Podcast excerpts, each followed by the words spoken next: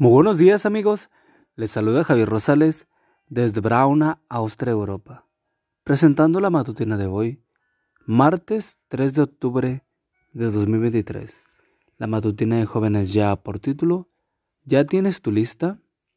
La cita bíblica nos dice, no pondré como meta nada en que haya perversidad. Salmos 101.3. ¿Ya hablaste de lo que quieres ser en la vida? Y lo que quieres hacer? Es muy probable que lo hayas pensado, pero no lo hayas escrito. Algunos le llaman a esto declaración de misión personal. Una lista de metas que expresan lo que uno se propone como ser como persona y los proyectos que desea. Todo parece indicar que el rey David tenía su lista de metas personales. Si lees el Salmo 101, descubrirás alguna de ellas. Por ejemplo, Quiero vivir con rectitud. Versículo 2. Mi conducta será intachable aún en mi propio palacio. Versículo 2. No podré, no pondré jamás la mira en propósitos perversos. Versículo 3.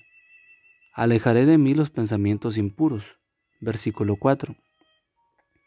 Solo estará a mi servicio el que lleve una vida recta. Versículo 6. Interesante. ¿Notaste cuál cualidad de carácter destaca el rey David en su lista?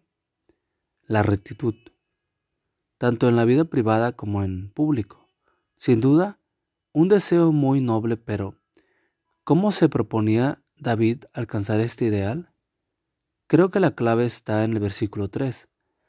La versión Dios habla hoy dice, no pondré jamás la mira en propósitos perversos. Y la versión Nueva Valeria 2000. No pondré ante mis ojos cosa injusta. Lo que el rey David está diciendo aquí es lo mismo que siglos más tarde escribieron otros y que han confirmado la ciencia moderna. Si queremos actuar bien, tenemos que pensar bien. Si queremos pensar bien, tenemos que empezar por seleccionar bien el alimento de nuestra mente. O como lo expresó el apóstol Pablo, tenemos que pensar en todo lo verdadero, en todo lo que es digno de respeto, en todo lo recto. Filipenses 4:8. Lo contrario, por supuesto, también es cierto.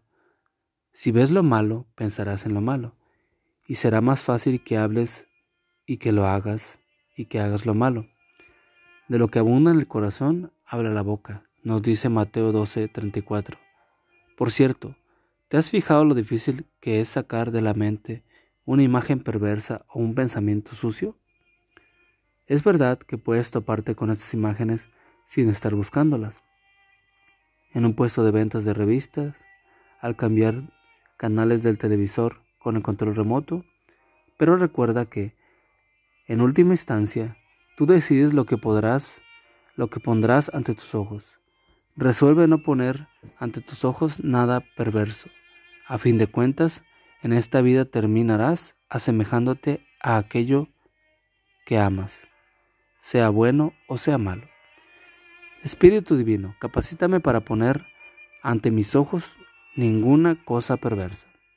Amigo y amiga, recuerda que Cristo viene pronto y debemos de prepararnos y debemos ayudar a otros también para que se preparen, porque recuerda que el cielo no será el mismo si tú no estás allí.